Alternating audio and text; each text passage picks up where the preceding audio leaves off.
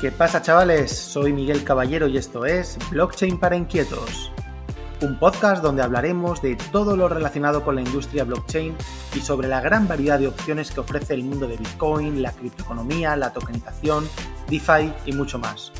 Soy Miguel Caballero, fundador y CEO de Tutelus y de otros muchos proyectos cripto. También participo como advisor e inversor en algunas startups. Soy autor del libro Bitcoin, Blockchain y Tokenización para Inquietos. Para saber más sobre mí visita miguelcaballero.eu y para aprender sobre blockchain busca formación en Tutelus o visita directamente blockchain.tutelus.com. Bueno, ¿cómo estás? Yo acabo de terminar de leer la biografía de Phil Knight, Nunca te pares. Y la verdad es que me ha sorprendido muchísimo. No conocía la historia y el origen de Nike si te va el rollo emprendedor de una forma o de otra, deberías leerla. Ahora me siento mucho más identificado con la marca, con Phil Knight y con todo lo que representa.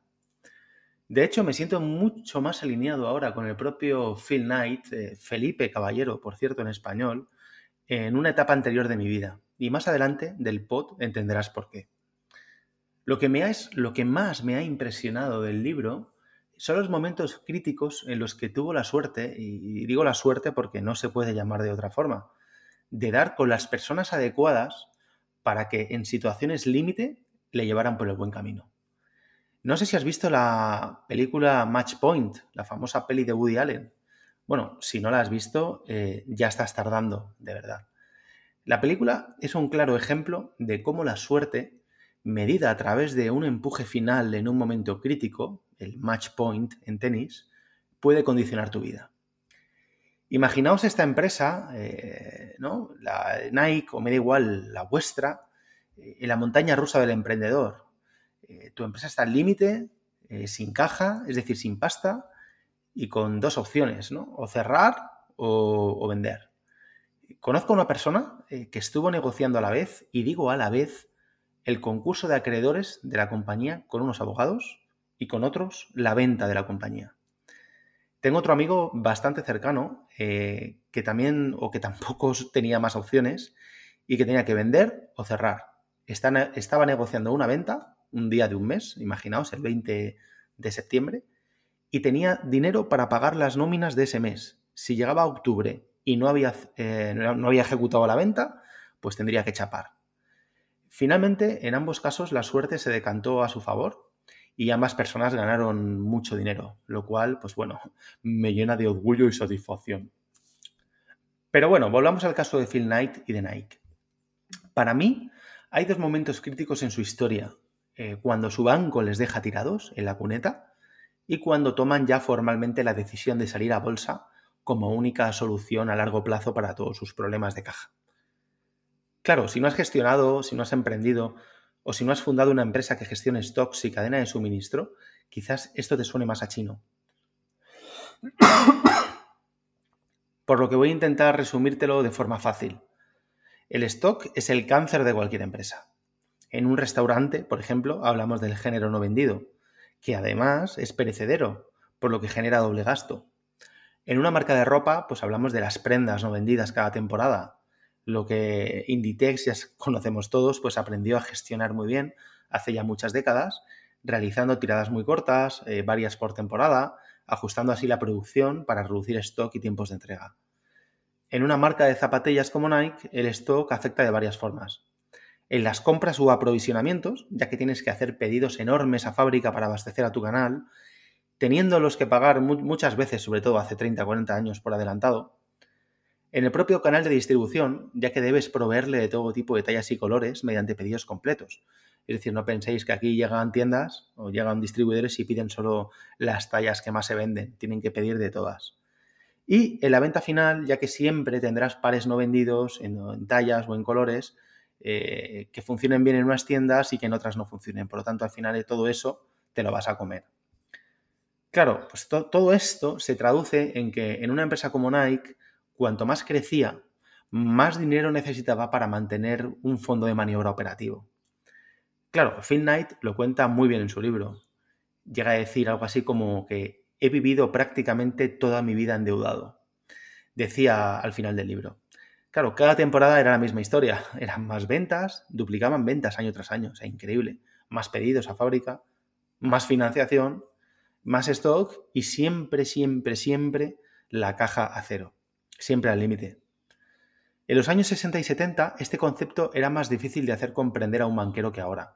Claro, todos sabemos que hoy tenemos muchas formas de financiar un circulante eh, que antes no contaban, ¿no? Tenemos financiación bancaria, tenemos pólizas, tenemos eh, préstamos, tenemos cartas de crédito, tenemos financiación, eh, banca de inversión, tenemos venture capital, tenemos de todo. Pero en aquella época, en el 65, 68, 70, pues todo era muy distinto. Su banco de un día para otro decidió no financiarle más y un viernes les dejó en la cuneta. Durante ese fin de semana tuvieron que convencer a otro banco, un banco japonés con el que estaban empezando a trabajar, de que su modelo era sostenible y de que tan solo tenían necesidad de circulante, que la empresa generaba beneficio y que por lo tanto pues creaba valor para el accionista. Eh, Phil Knight fue completamente sincero con el director del banco de esa zona de Estados Unidos, eh, de un señor japonés, eh, y le hizo ver pues toda su contabilidad sin pelos y señales. Fue completamente sincero.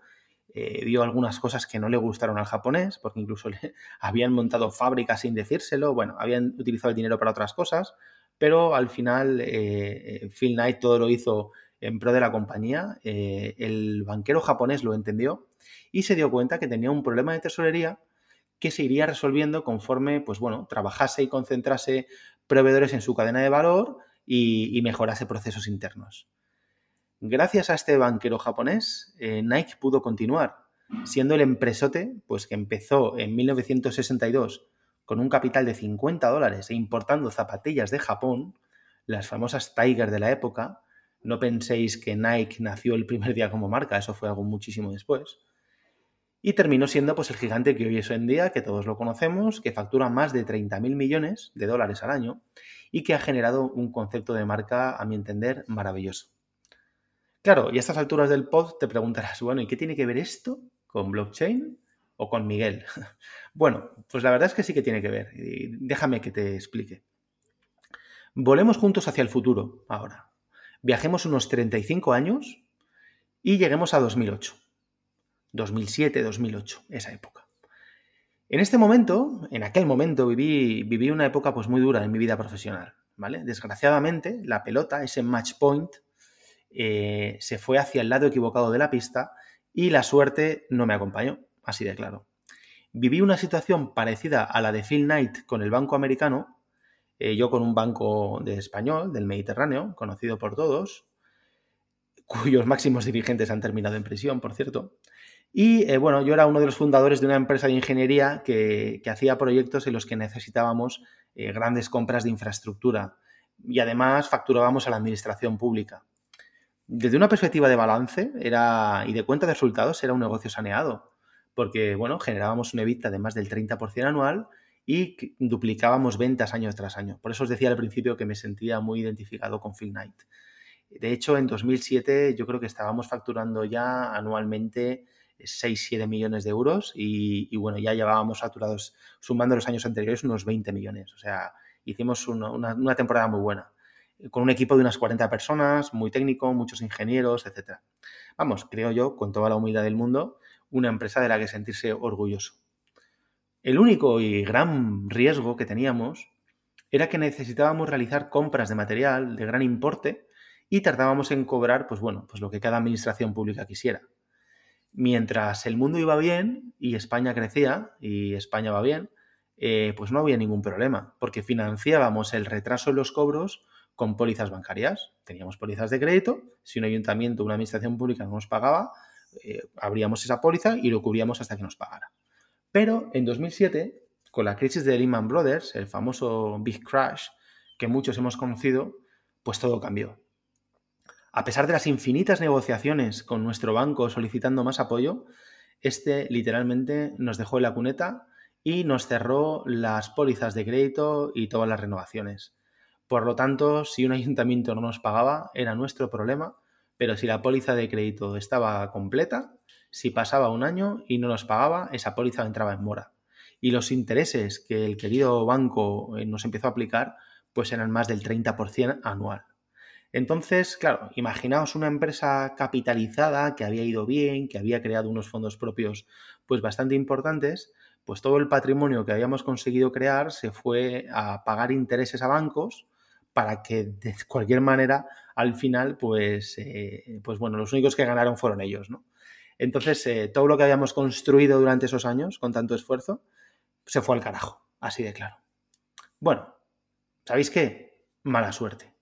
Hay cosas más duras e importantes en la vida que el dinero. Eso lo aprendí en aquella época y no ha cambiado mi filosofía de vida para nada.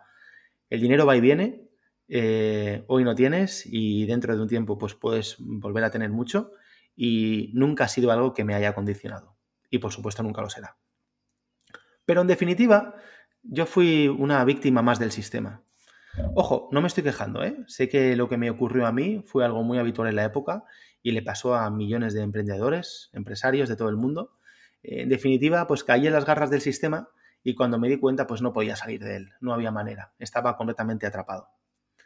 En aquella época, precisamente, en medio de toda esta tormenta perfecta, el 31 de octubre de 2008, alguien, un grupo de personas, un hombre, una mujer, nunca se sabrá, pero alguien llamado Satoshi Nakamoto publica un paper en un grupo en Internet eh, llamado Bitcoin a Peer-to-Peer Electronic Cash System. ¿De acuerdo? Traducción al español, algo así como Bitcoin, un sistema P2P de intercambio de dinero electrónico. Pocos meses después, en enero de 2009, eh, la red de Bitcoin pasa de ser un paper a una realidad y se pone en marcha. Y un pequeño grupo de matemáticos y desarrolladores comienza a minar los primeros bloques. Bueno, no te preocupes si no sabes todavía lo que es minar, que ya lo contaremos en futuros podcasts. A donde quiero ir es que durante todos esos primeros años eh, Bitcoin pasa desapercibido, solo es conocido dentro de pequeñas comunidades de matemáticos, criptográficos o desarrolladores, hasta que empieza a, ser utilizado eh, como, bueno, pues como moneda de cambio en algunos e-commerce de, la dark web, como era Silroot, o sobre todo hasta desde que empieza a ser utilizado en modo masivo por wiki, por gente que quería hacer donaciones a Wikileaks, dado que la CIA y el FBI pues cortaron toda forma de, recibir financiación a, la fundación de Julian Assange tras el escándalo de los de Wikileaks y la única manera que tenía Wikileaks de recibir fondos era por Bitcoin. Entonces, a partir de ese momento eh, empiezan a fijarse mucho en Bitcoin, gobiernos, la CIA, eh, bueno, sufre multitud de intentos de ataque por parte de grupos de hackers rusos, norteamericanos, sufre desprestigio, ataques morales, que Bitcoin solo se utiliza para el tráfico de drogas, para la prostitución, bueno, unas barbaridades, pero en definitiva, pues a Bitcoin todo esto le da igual. Continúa su ritmo creciendo e impasible frente a sus enemigos. Hay una fecha muy curiosa, eh, que es el 22 de mayo de 2010 porque es el día que se realiza la primera transacción con valor económico en la red de Bitcoin. Es decir, eh, Laszlo Hayens, un tío súper interesante, una de las personas más cercanas a Satoshi Nakamoto, eh, ofrece 10.000 eh, bitcoins por un par de pizzas. Bueno, pasan un par de días, no recibe ninguna oferta, hasta que un pizzero, pues un poco alocado, decide aceptar el trato y a cambio de esos 10.000 bitcoins, pues le lleva a su casa un par de pizzas equivalentes hoy en día a unos 120 millones de dólares. Bueno, ese día, a partir del 2010, el 22 de mayo, celebramos en la comunidad cripto el Pizza Day. Todos comemos pizza, nos hacemos fotos y, bueno, y disfrutamos y recordamos este día como enanos. Como curiosidad, pues comentaros que Laszlo Hayens eh, ha pasado a ser recordado como el hombre que pagó 10.000 bitcoins por dos pizzas, pero fue un tío súper interesante, ¿vale? Un matemático, un desarrollador muy potente y fue el, primero al que se le ocurrió empezar a minar por GPU en vez de por CPU. Entonces, pues bueno, digamos que empezó a coger mucha más ventaja frente al resto de gente que estaba minando, dado que la capacidad de, cómputo para minar eh, Proof of Work por GPU es muchísimo más alta. De nuevo, no te preocupes si no has entendido nada, que lo explicaremos en el futuro. En definitiva, pues Bitcoin sigue creciendo, la primera transacción, por lo tanto Bitcoin empieza a coger valor económico eh, a partir de 2013 empiezan a aparecer otras blockchains, 2014-15 aparece Ethereum y bueno, el resto es historia. Una historia además que me gustaría que recorriéramos juntos. Yo personalmente conocí Bitcoin en 2013, pero no me metí de lleno hasta 2016. Tardé muchos meses, os tengo que decir la verdad, en comprender su trasfondo. y en 2017, cuando se me conectaron todos los puntos en la cabeza, cambió mi vida. Quizás la frase que mejor defina su alcance y su objetivo final, al, menos para mí, pues sea esta, Bitcoin o, blockchain como un instrumento de cambio social. Para mí, mm, blockchain no es, una tecnología, no es una base de datos descentralizada, no son criptomonedas o no es una red. Es algo mucho más profundo. Blockchain ejemplificado en primera instancia en Bitcoin, ya dado que Bitcoin lo podemos considerar pues como la madre de todas las madres, ¿verdad? Nuestra particular Eva, tiene la capacidad de hacernos más libres. Los seres humanos hemos estado siempre atados al sistema. Lo estuvo Phil Knight desde los años 60, lo estuve yo durante los años 2000. Blockchain nos da las herramientas para que no dependamos de ellos. Por primera vez en la historia de la humanidad, los ciudadanos somos capaces de capturar parte del valor que generamos con nuestros hábitos almacenando ese valor, pudiendo transmitir ese valor sin depender de nadie. Este hecho no tiene precedentes en la historia de la humanidad. Por eso quiero que hagamos este viaje juntos. Quiero que te tomes la famosa pastilla roja, que te quites la venda de los ojos, que demos juntos un paso atrás y que veas el mundo blockchain, el mundo de la descentralización, el mundo de DeFi como una forma de ser más libres. Porque los ciudadanos, querido amigo, solemos ser más felices cuando somos más libres. Como ves, este pod es un reclamo a la libertad. Así que te veo en el siguiente. Un saludo.